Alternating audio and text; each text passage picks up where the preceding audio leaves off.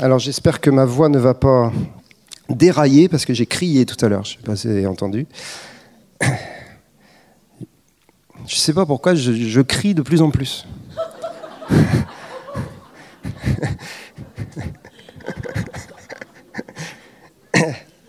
Mais c'est comme s'il y avait un, truc, euh, un, truc, une pression dans mes entrailles dès qu'on entre dans un temps louange et il faut que ça sorte. quoi.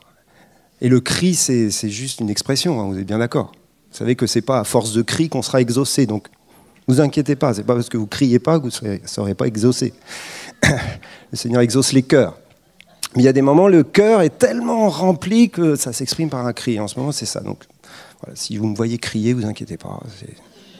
Ça fait partie de ce que je vis en ce moment et de ce que je suis. L'apôtre Pierre disait, je ne me lasse pas de vous répéter les mêmes choses. Ça, c'est juste pour vous dire que je vais vous dire des choses qu'on a déjà dites. Mais c'est important de répéter les mêmes choses. C'est vrai qu'on pourrait changer de thème tous les dimanches, et, puis euh, on pourrait parler de plein de choses très intéressantes. Ça, c'est évident, et, c'est une bonne chose. Hein. Mais ça, c'est plus de l'étude biblique. Vous savez, quand on couvre tous les textes de la Bible, et puis il y a plein de thèmes dans la parole de Dieu, il y a plein de choses riches et essentielles à connaître. Donc je vous encourage à suivre les cours de formation. D'ailleurs, fermons la parenthèse. Mais le dimanche matin, on veut aussi suivre ce que le Saint-Esprit nous dit et être un peu dans l'actualité la, dans de ce que Dieu fait. Et je voudrais vous parler ce matin de la guerre des hôtels. Et ça, c'est quelque chose dont on parle régulièrement depuis l'année dernière et depuis avant d'ailleurs, depuis longtemps. On est dans une guerre des hôtels en France, de manière particulière. C'est quoi une guerre d'hôtels? Une guerre d'hôtels, c'est une guerre spirituelle. C'est un combat spirituel qui a lieu dans le monde spirituel, mais qui euh, euh, prend racine dans l'activité des hommes. Parce qu'il y a un lien direct entre ce que les hommes font et le monde spirituel. Le monde spirituel n'est pas déconnecté de la terre, parce que le monde spirituel cherche à gouverner la terre. Il cherche à gouverner la terre, il cherche à dominer la terre. Et le monde spirituel, vous savez, il est formé de deux euh, dimensions, la dimension des ténèbres et la dimension de la gloire du ciel de notre Dieu souverain. Amen.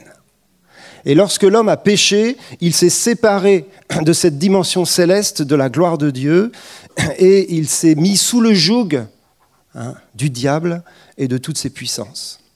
Et depuis des millénaires, les cultures de la terre sont dominées par des puissances démoniaques, des puissances religieuses, des puissances philosophiques, des puissances de pensée, des pouvoirs occultes qui dominent les cultures, qui dominent l'humanité. C'est une réalité tellement évidente dans chaque culture. Et le seul moyen pour que le ciel vienne sur la terre, c'est qu'il y ait sur la terre des hôtels pour Dieu. Et je ne vous apprends rien. Mais il n'y a pas que des hôtels pour Dieu. Il y a des hôtels pour les faux dieux sur la terre. Et c'est pour ça qu'il y a des puissances spirituelles qui sont actives et qui prennent de, l'ampleur dans leur activité, parce qu'il y a des hôtels qui sont dressés en leur faveur. Invoque-moi et je te répondrai. Malheureusement, ça marche aussi dans les ténèbres. si on place un autel pour invoquer des faux dieux, ces faux dieux sont en fin de compte des vrais esprits. Ce sont des faux dieux parce qu'ils n'ont pas le pouvoir de Dieu, ce n'est pas Dieu. Mais ce sont des esprits méchants dans les lieux célestes, nous dit Paul. Ce sont des dominations, ce sont des esprits impurs qui sont là pour influencer et bien sûr mettre l'humanité et la culture de chaque nation dans l'esclavage, dans les ténèbres, dans l'obscurité. C'est la réalité du monde dans lequel nous vivons. Et c'est pour ça qu'il y a une guerre d'hôtels. Et c'est pour ça qu'il y a une réalité d'urgence de Dieu en ce moment, dans notre nation et au-delà. On pourrait parler de l'Europe et on pourrait parler du monde entier, bien sûr. On se concentre sur notre nation, mais notre nation est très liée à ce qui se vit en Europe également, puisque nous sommes européens. Et vous avez remarqué qu'aujourd'hui, il y a un président euh, autrichien, peut-être d'extrême droite, qui risque d'être élu. Je ne sais pas si ça a été euh, conclu ou pas. Il se passe des choses sur la Terre. Mais ce ne sont pas que des choses politiques, ce ne sont pas que des choses géopolitiques, ce ne sont pas que des choses euh, économiques. Tout cela a un lien avec le monde spirituel. Tout cela est influencé par les autels d'adoration qui sont élevés sur la terre, qui sont élevés dans nos nations. Et donc c'est évident qu'il faut qu'on continue. Il faut qu'on continue à élever notre hôtel, l'hôtel de Dieu, l'hôtel du Dieu véritable, ici en France, ici à Toulouse et dans toutes les, villes, les villages, les, maisons de ce pays de, France. Plus l'hôtel est, alimenté, plus la présence de Dieu vient et plus son royaume avance. On n'est pas là juste dans, du cultuel, on est loin de la religiosité, on est dans une réalité spirituelle que vous connaissez bien et dans laquelle on veut tenir bon. Et ce matin, c'est vraiment un message pour nous encourager à tenir bon. Parce qu'on est dans une période où notre foi est mise à l'épreuve. Notre foi est mise à l'épreuve. Parce que l'autel de Dieu a pour but d'être enflammé par Dieu. L'autel de Dieu a pour but de faire venir le feu de Dieu. Le feu de Dieu sur la terre. Les autels qui sont en France, on ne va pas tous les lister, il y en a plusieurs qu'on connaît bien, qui sont là depuis des siècles et qui influencent notre nation, les faux hôtels, les mauvais hôtels, et qui sont toujours actifs. Bien sûr, il y a l'hôtel de la déesse Raison, hein, on en parle souvent, mais qui est toujours bien actif. Il y a l'hôtel à la Reine du Ciel, que vous connaissez également. C'est malheureusement une des erreurs de nos, amis catholiques. Hein. C'est l'hôtel à Marie. Les hôtels mariales sont très forts et très puissants dans notre nation. Moi, je viens d'un département, les Pyrénées-Atlantiques, qui est un haut lieu d'hôtel à Marie. Hein. Et, bien sûr, les Hautes-Pyrénées aussi avec Lourdes. Il y, a, des hôtels qui existent depuis des siècles et qui continuent d'influencer notre nation. Il y a bien sûr l'hôtel de la franc-maçonnerie, là aussi on en parle régulièrement, mais il est très actif dans notre pays également. Il y a des hôtels dans, tous les domaines et on va pas suivre, bien sûr, on va pas faire la liste de tout cela. Il y a des hôtels d'adoration qui fonctionnent. Vous savez, il y a certains hôtels qui ne sont pas, on va dire, euh, euh, volontaires, c'est-à-dire qu'on n'établit pas un culte volontaire, par exemple, à Mammon. Mais Mammon, euh, c'est bien sûr une idole puissante qui influence notre nation et toutes les nations de la terre. Et il y a d'autres hôtels qui sont volontaires. C'est-à-dire il y a réellement un culte qui est fait à ces dieux-là. Un culte qui soit d'origine euh, religieuse ou d'origine philosophique, mais, euh, ou ésotérique ou occulte. Mais il y a des hôtels réels, même, euh, on va dire, physiques, qui existent et qui sont établis. Et en ce moment, dans l'actualité de notre pays, il y a trois hôtels qui sont réactivés. Et je vous redis des choses qu'on a déjà dites. Mais ce sont trois hôtels puissants parce que ce sont des autels qui demandent des sacrifices de sang. Le premier autel qui est réactivé fortement, bien sûr, c'est euh, l'islam intégriste, et pas simplement en France, et qui demande des sacrifices de sang. C'est une réalité. Et il est réactivé actuellement de plus en plus. Le deuxième autel qui est réactivé de plus en plus, c'est l'antisémitisme. Et pas seulement en France, là aussi ça touche toute l'Europe c'est un, un autel également qui demande des sacrifices de sang. Et l'histoire nous en parle tellement fortement. Et le troisième autel qui est en train d'être réactivé et qui demande lui aussi des sacrifices de sang, c'est l'autel de la Révolution.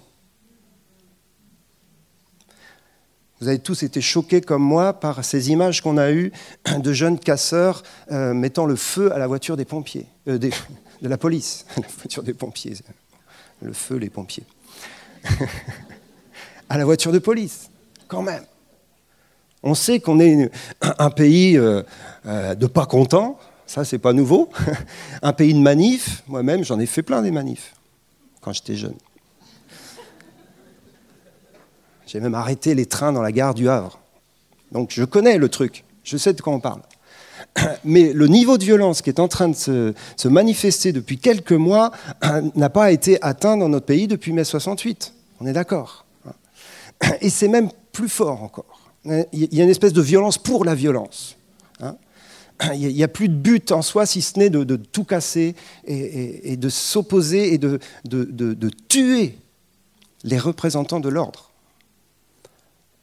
Ça va mal, ça va mal. Hein. Et ça, c'est l'esprit révolutionnaire, celui qui a fait tant de dégâts à la Révolution française, sans refaire l'histoire avec les, causes de la révolution, etc. Il y a toujours des causes qui sont justifiées. Mais la violence n'est jamais justifiée par ces causes.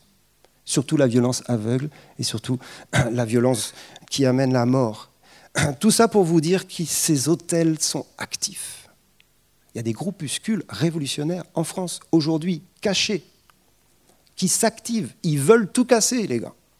Donc il y a des réalités, il y a des gens qui cherchent à ce que leur hôtel et ce que leur conviction qui appelle la violence, qui appelle le sang, soient réactivés. Alors bien sûr, ça nous parle de notre responsabilité face à tout cela. C'est pour ça qu'on est dans une guerre d'hôtel. La stratégie de Dieu a toujours été en trois dimensions, en trois étapes. La première, c'est de rebâtir l'hôtel. Ensuite, c'est de rebâtir le temple. Et ensuite, c'est de rebâtir la cité. Il y avait un très bon message, de Philippe Jauré, pour ceux qui le connaissent, dans les années 80, qui était l'autel, le temple et la cité. Et c'est un des messages fondateurs de, notre réseau d'église. Et c'est bon de, le redire, de faire honneur à, Philippe pour cela et pour plein d'autres choses. L'autel, le temple et la cité. Le but de Dieu, c'est de toucher la cité. Le, but de Dieu, c'est que la cité soit une cité à sa gloire, c'est que la société des hommes soit reconquise pour le royaume de Dieu. Et c'est toute la vision dans laquelle nous sommes dans notre réseau et dans notre Église, la vision du royaume de Dieu. C'est-à-dire que Dieu ne s'intéresse pas simplement à l'âme des hommes et au salut éternel, mais le Seigneur s'intéresse à la société humaine, à la structure même sociale et politique pour la changer, pour la transformer afin que son règne vienne jusqu'à ce que Jésus revienne. Nous sommes dans cette attente du royaume de Dieu sur la terre et nous régnerons avec lui. Hôtel, temple, cité. Je vais parler plus de l'hôtel dans le temps qui nous reste, mais rapidement. L'hôtel va aboutir à un temple. L'hôtel est dans le temple. Mais lorsqu'ils ont reconstruit le temple à Jérusalem après la déportation, du temps d'Esdras, de Néhémie, etc., ils ont commencé par l'hôtel. Ils sont arrivés, tout était en ruine. Ils n'ont pas dit, bon, on va construire un temple pour euh, y mettre l'autel. On va dire, on va construire l'autel d'abord. Et vous trouvez ça dans Esdras, au chapitre 3 et au verset 5. Dieu reconstruit l'autel d'abord, afin que le temple puisse avoir son sens, parce que le temple n'a aucun sens sans l'autel. Et le temple pour nous aujourd'hui, c'est bien sûr le peuple de Dieu. Et je dirais même le temple, dans l'actualité de ce que Dieu fait, de ce que Dieu veut faire, c'est une génération de feu pour le pays. C'est ça le temple. C'est une génération qui se met en place. Et je rejoins à fond ce que vient de partager notre sœur sur l'alignement des générations. L'alignement des générations dans le projet de Dieu. C'est une génération de feu de tous âges pas juste les jeunes, jeunes et vieux, se réjouiront ensemble. C'est une génération, une génération formée. Le temple, c'est un lieu de formation, c'est un lieu d'enseignement. Il y aurait plein de choses à dire sur le temple. Mais je reviens sur cette guerre des hôtels. Ils ne font pas que des hôtels pour leurs faux dieux. Ils font aussi des temples. Ils forment des générations. Ils communiquent leur vision, ils communiquent leur enseignement, ils communiquent leurs mensonges à toute une génération. C'est pour ça qu'il faut se battre pour les générations qui viennent, c'est pour ça qu'il faut se battre pour les écoles chrétiennes dans notre pays. C'est un temple, une école chrétienne. C'est un lieu de formation d'une génération sur la base de la vérité. Mais les temples sans autel ne vont pas réussir à se battre contre ce qui vient face à nous. Parce que ce qui vient face à nous est puissant spirituellement. Ce n'est pas juste au niveau de la tête qu'on forme une génération, même si c'est essentiel de former une bonne pensée, une pensée fondée sur la vérité, sur la parole de Dieu. Mais ça ne suffira pas. Il nous faut être, venir en face avec la puissance de Dieu. Parce que le royaume de Dieu ne consiste pas en parole seulement, mais en puissance. Et la puissance de Dieu, c'est l'évangile. C'est la vérité par, le Saint-Esprit. Et je ne vous parle pas de la cité, bien évidemment. La cité, c'est toute cette implication hein, que nous avons et que nous voulons continuer d'avoir dans la ville et dans les différentes sphères de la société dans laquelle nous sommes. Mais vous voyez, tout cela a besoin de s'enflammer. Et un réveil, c'est quoi? C'est pas de dire on n'a pas le Saint-Esprit et, on dit Seigneur, donne-nous le Saint-Esprit qu'on n'a pas. On l'a le Saint-Esprit. Il est déjà là. On a déjà la présence de Dieu. Un réveil, c'est quand le Saint-Esprit coule dans toutes ces dimensions-là. Il y a le feu partout. Il n'y a pas que le feu sur l'autel, il y a le feu dans le temple, il y a le feu dans chacune de nos vies, il y a le feu dans chacune de nos maisons, il y a, y a, le feu dans chacune de nos œuvres, de nos projets, les écoles, le café, l'épicerie, toutes les choses qu'on met en place. Le feu dans ces choses. La présence de Dieu et l'action souveraine de Dieu, l'action surnaturelle de Dieu, c'est ça qu'on veut. J'espère. Je n'entends pas beaucoup d'amen, mais je crois que vous êtes avec moi.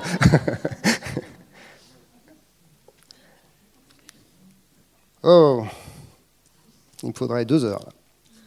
C'est pas grave. On revient à l'histoire d'Esdras. On ne va pas lire les textes, de toute façon je les connais, je vais vous les, citer. Dans Esdras 1, versets 1 et 2, Dieu va réveiller, non pas Esdras au début, il va réveiller l'esprit de Cyrus, le roi il faut qu'on commence à prier comme ça. C'est pas que réveille-nous, Seigneur, mais c'est réveille ceux que tu veux utiliser dans cette nation, des non-chrétiens, en position d'autorité, en position de gouvernement. Seigneur, saisis le maire de la ville de Toulouse, réveille son esprit.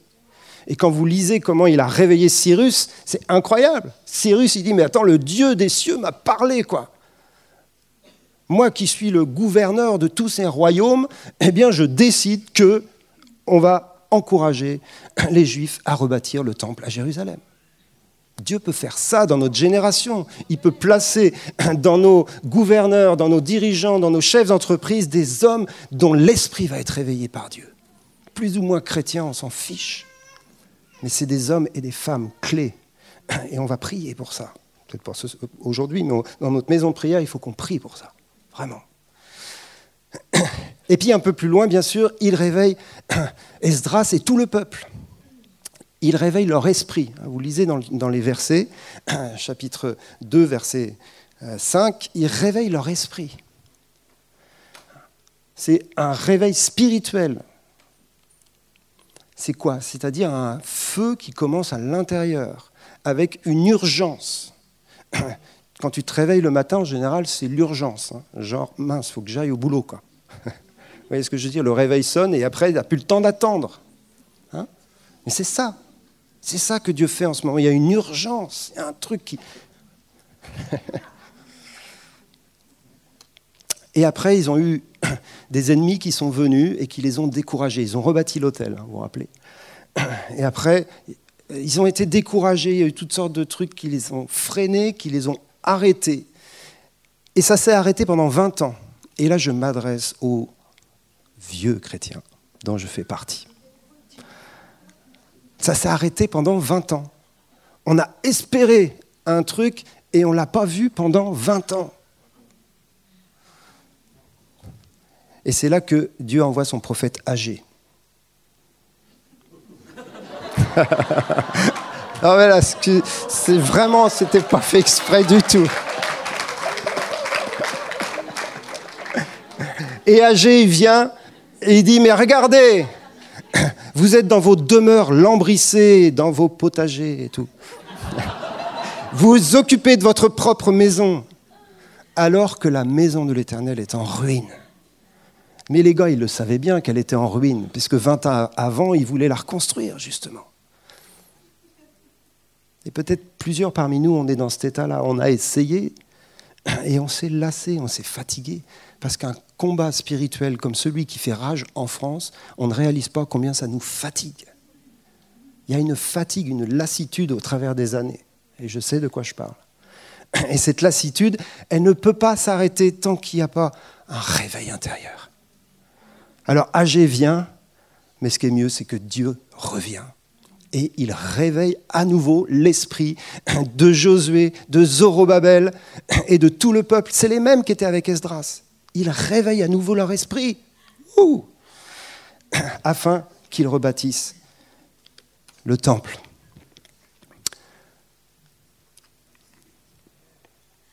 C'est quoi un hôtel? Et je termine d'ailleurs l'histoire. 60 ans après, il y a Néhémie qui débarque pour reconstruire les murailles. L'hôtel, le temple et la cité. 60 années quand même. Donc on rejoint l'histoire des plusieurs générations. Parce qu'il y a des choses qui ont été commencées et qui finiront avec nos enfants et les enfants de nos enfants. Un hôtel, on, sait ce que c'est un hôtel.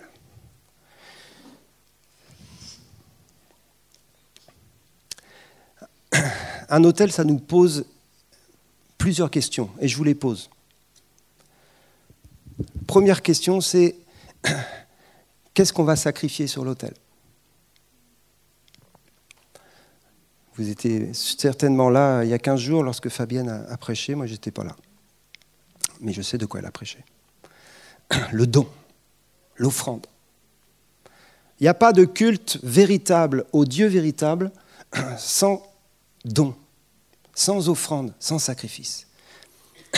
C'est évident que le sacrifice parfait a été offert une fois pour toutes, c'est celui de Jésus. Mais je ne viendrai pas avide devant la face de Dieu. Ce principe-là qui est écrit dans l'Ancien Testament est toujours valable dans le Nouveau Testament. Il est même amplifié. Romains 12, verset 1. Le culte logique, c'est logikos en grec. Le culte raisonnable, le culte français, le culte de la raison.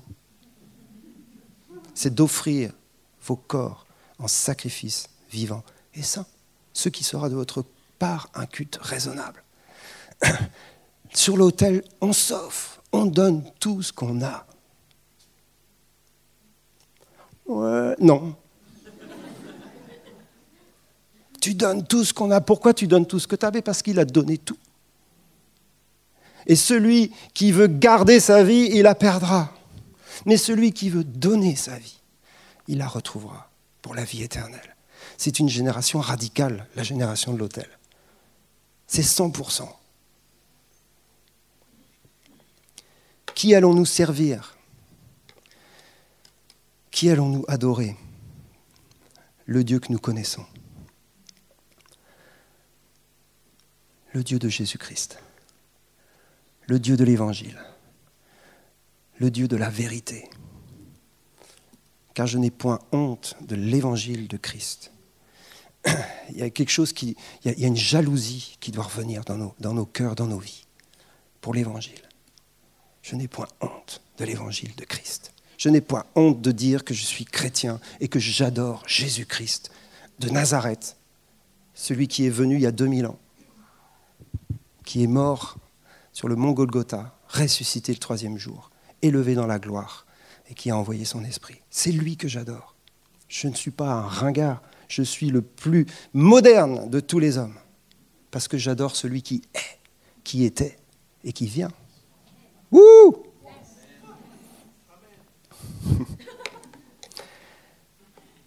À qui allons-nous obéir?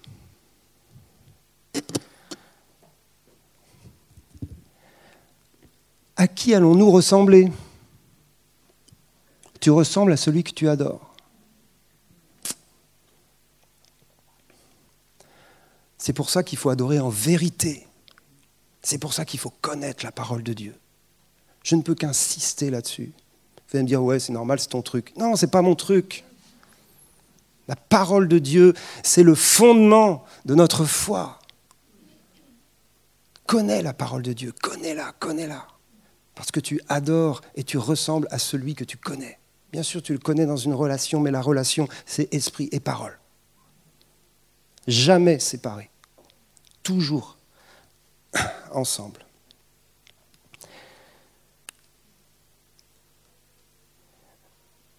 Il y a trois étapes pour bâtir un hôtel. Trois choses incontournables qu'il faut faire.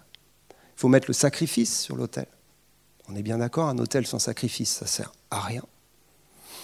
Deuxième étape, il faut attendre dans la foi. Troisième étape, le feu de Dieu vient. C'est simple. Première étape, un sacrifice sur l'autel. Deuxième étape, on se tourne les pouces. Troisième étape, le feu de Dieu vient.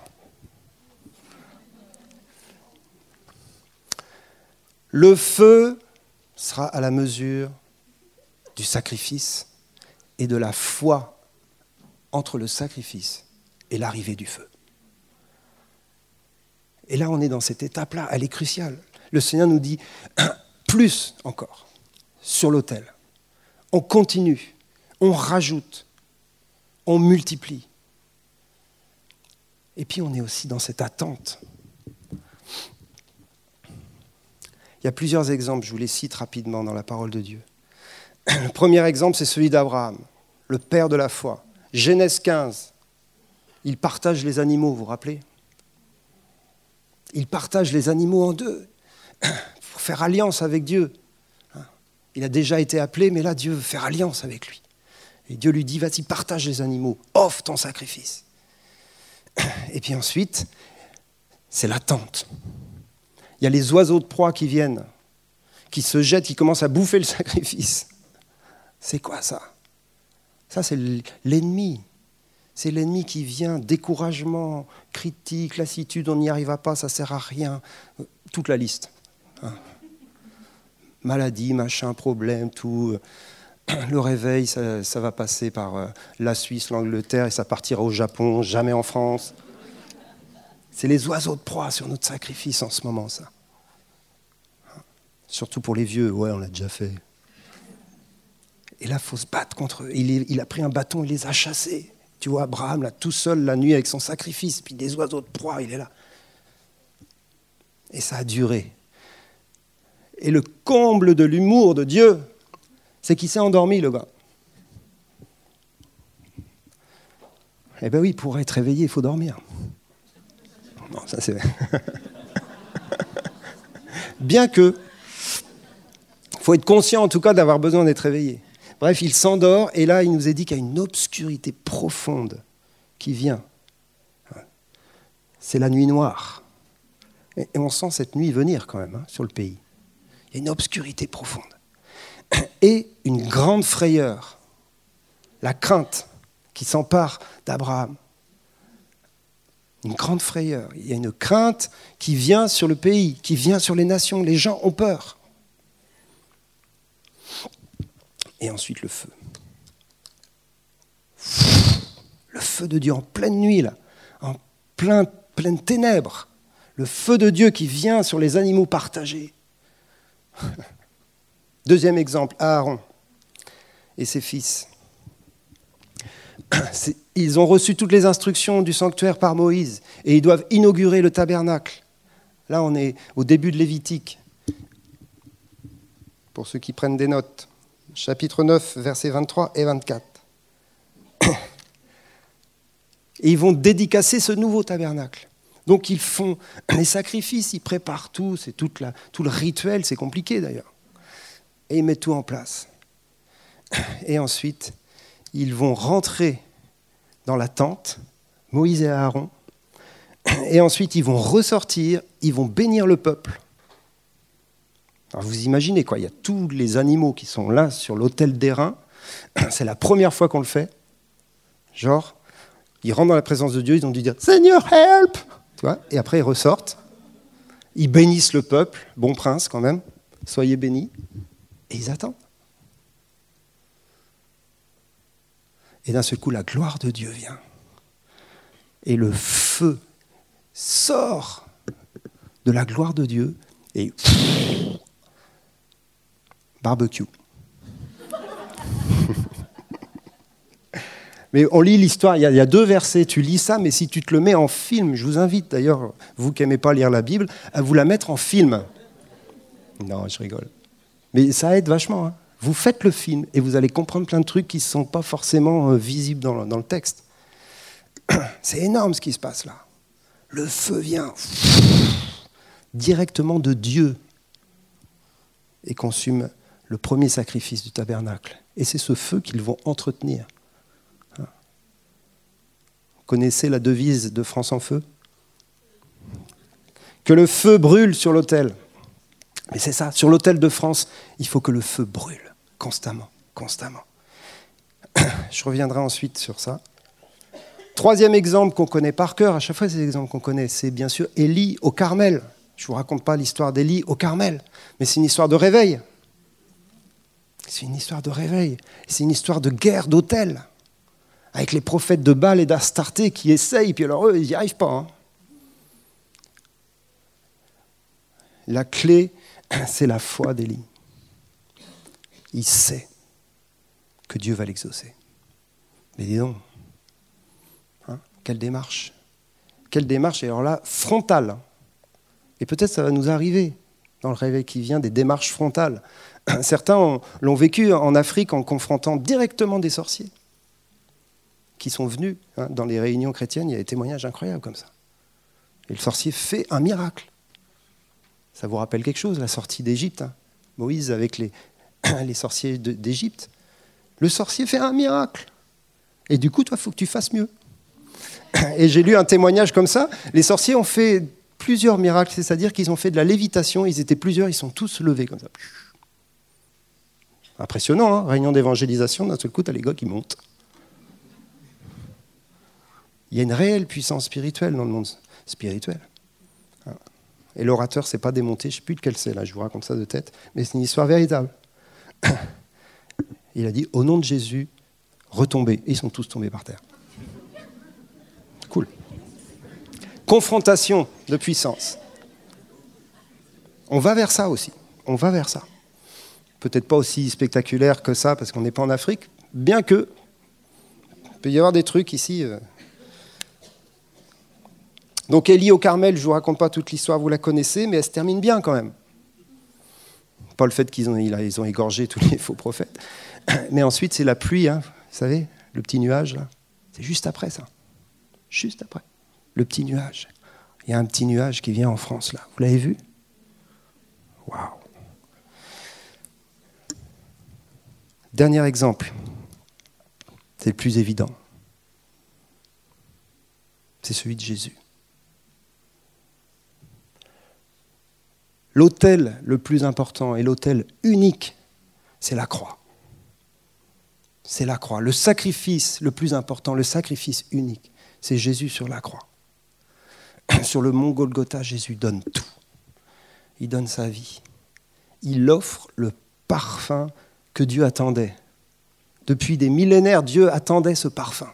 Tous les holocaustes d'avant, c'était juste des imitations du véritable. C'est non, pas suffisant. C'était de la préparation de l'holocauste parfait, celui de Jésus, celui d'un seul homme qui a entièrement obéi à son Père. Le sang du juste. Le sacrifice de sang le plus puissant qui ait jamais été fait sur la terre. On parle bien d'un autel et on parle bien d'un sacrifice de sang. Nous sommes des chrétiens, nous croyons en la puissance du sang versé. C'est pas juste euh, une petite histoire, ça c'est pas juste de la théologie, c'est la réalité de ce que Jésus a fait. Son sang est plus puissant que tous les autres sangs qui ont été versés sur la terre et qui continuent d'être versés. C'est pour ça que notre intercession est puissante. Parce que nous sommes fondés sur le sang du juste. Et ce sang est vivant. Parce que Jésus est ressuscité le troisième jour, il est monté dans la gloire du Père avec son propre sang. Le sang d'un homme juste a été présenté devant Dieu et il nous est dit que ce sang crie aujourd'hui. Il crie beaucoup plus fort et beaucoup mieux que le sang d'Abel le juste, qui a été le premier à être sacrifié, jusqu'au sang de Zacharie, le prophète. Le sang de Jésus crie grâce. Le sang de Jésus est puissant et il est plus fort que tous les autres sacrifices sur la terre. Vous le savez, on le sait, mais on le croit, on le proclame, et on va en voir les effets. Et quels sont les effets de l'effusion du sang de Jésus sur le tabernacle céleste, parce que son sang a été répandu dans le ciel, c'est la venue du feu à la Pentecôte. Il y a un lien direct entre les deux. Il y a un lien direct. Les langues de feu de la Pentecôte, c'est le feu qui vient consumer le sacrifice. Vous allez me dire, mais oui, mais le sacrifice est puis sur l'autel, mais c'est ça qui est magnifique. C'est pour ça qu'il nous dit, offrez-vous comme un sacrifice vivant, il n'y a plus besoin de mourir. Bon, il peut y avoir des martyrs, on est d'accord. Mais Dieu veut ta vie vivante pour lui. Et la Pentecôte, c'est le feu qui vient sur le corps de Christ. Sur l'autel, Jésus a donné son corps. Et lorsque le Saint-Esprit vient sur les disciples, il vient sur le corps de Christ, que nous sommes. Waouh! Waouh! C'est ça le réveil. C'est ça le réveil. C'est ça qui vient. Pour notre pays, pour toute l'Europe, il y a quelque chose qui se prépare pour toute l'Europe. On va arrêter d'être chauvin. On a été à Augsbourg il n'y a pas longtemps. On est resté euh, deux, trois jours avec des Allemands, des Croates, des Anglais, des Tchèques. 17, 18 nations européennes étaient là représentées. Tout le monde attend quelque chose de nouveau là. Il y a des connexions qui se font. Il y a une attente forte pour une visitation de Dieu pour ce vieux continent. Hmm. Une Pentecôte qui vient. Je termine avec la notion du feu, parce que le feu, ça brûle.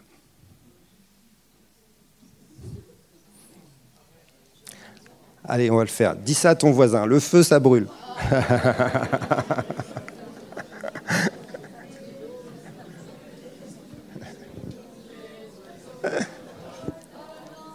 Vous voulez le feu? Ça brûle Vous savez, il était dit de Jésus qu'il nous baptiserait d'esprit et de feu.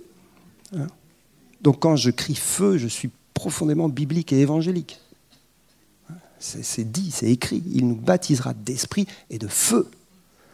Et à la Pentecôte, c'est bien du feu qui avait sur leur tête là, des flammes de feu. C'est bien du feu. Le feu de Dieu est une réalité. Et le feu, ça fait plusieurs choses. Ça fait trois choses. Et Jésus dira même, tout homme sera salé de feu. Donc ce n'est pas que pour nous. Et on est dans un temps où le feu vient sur toute la terre, sur tous les hommes. Et c'est pour ça que c'est hyper sérieux, l'histoire du feu. Tout homme sera salé de feu. Le feu fait trois choses. Il purifie, il consume et il détruit.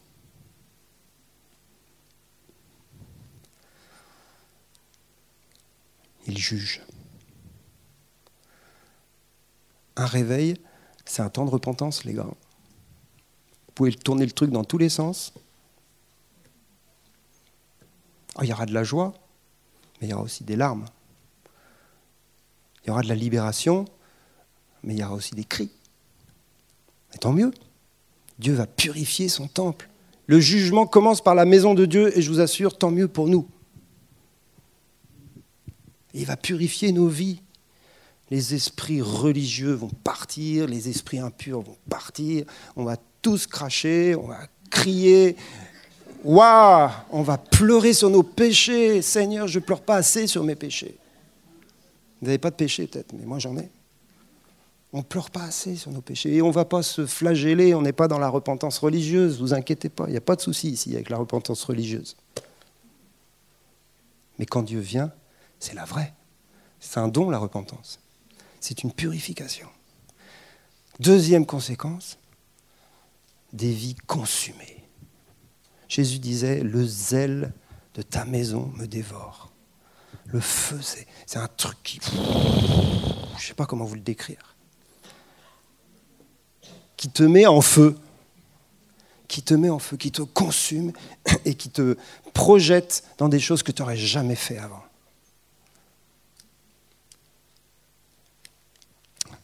C'est une passion renouvelée. Je ne suis pas passionné pour Jésus comme je pourrais l'être, je vous assure. Une passion, c'est autre chose. Une passion, tu fais que ça. Une passion, tu oublies tout le reste. Une passion, le reste ne t'intéresse plus. C'est des fous de Dieu, bah oui, c'est des passionnés. Mais on ne peut pas le faire, on ne peut pas le limiter. Quand on le limite, on est dans du religieux condamnant. Mais quand Dieu le fait, c'est ça que ça produit. Des gens dont la vie va se consumer pour le royaume. Et la dernière chose, c'est la moins, la moins chouette, c'est que notre feu est aussi un feu dévorant qui juge. Et dans tous les réveils, il y a une intensification du jugement de Dieu à cause du feu qui est là. Et dans l'histoire d'Aaron qui offre le premier sacrifice avec le feu, vous passez au chapitre d'après, il y a ses fils qui débarquent avec du feu étranger. Juste après. Ouais, nous, on va faire pareil, mais ils prennent du feu étranger. C'est-à-dire que ce n'est pas le feu qui était donné par Dieu sur l'autel, c'est un feu qu'ils ont allumé avec leur briquet.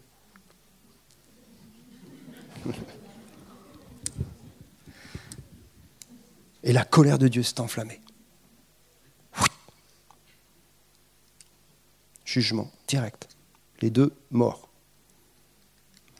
Et en plus, il dit à Aaron, tu prends même pas le temps de faire le deuil. Hein. Terminé. Heureusement, il avait quatre fils.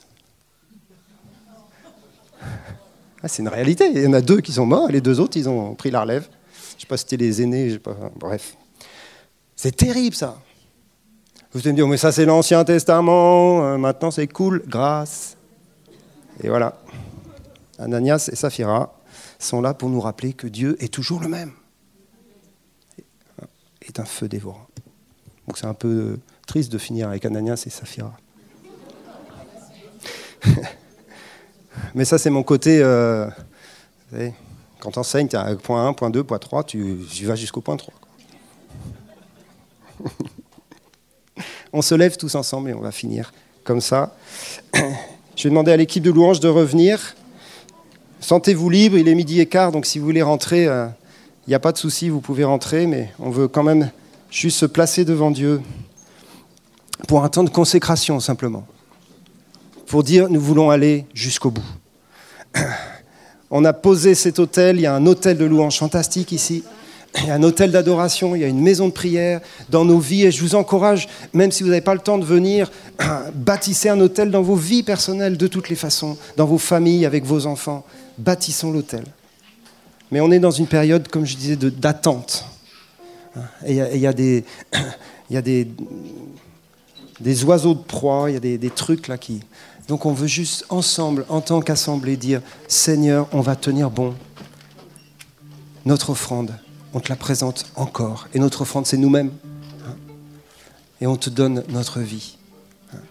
Et si vous avez à cœur dans, ce temps-là de, de venir devant pour le manifester, vous venez devant. Mais vous pouvez aussi rester à votre place, il n'y a pas de souci. Merci Seigneur. Seigneur, merci pour ce que Jésus a accompli. Parce que c'est sur cette base-là que nous sommes devant toi. C'est sur ce fondement solide, irréversible, que nous posons notre foi. Jésus a donné sa vie, il est le sacrifice ultime. À la croix du calvaire, il a dépouillé les dominations, les autorités, il les a livrées publiquement en spectacle, il a triomphé et son sang est plus puissant que tous les autres sangs qui sont versés sur la terre aujourd'hui. Le sang de Jésus demande simplement de la reconnaissance, de la foi, de la louange et de l'adoration, parce qu'il a tout accompli comme on l'a chanté tout à l'heure. Il est suffisant, il est suffisant pour que le feu vienne, il est suffisant pour que la gloire de Dieu soit manifestée. Le sang de Jésus et le sacrifice de l'agneau et l'autel parfait que Dieu agrée à 100%. Et c'est pour ça que nous présentons notre foi au sacrifice de Jésus ce matin et que nous offrons nos vies sur cette base.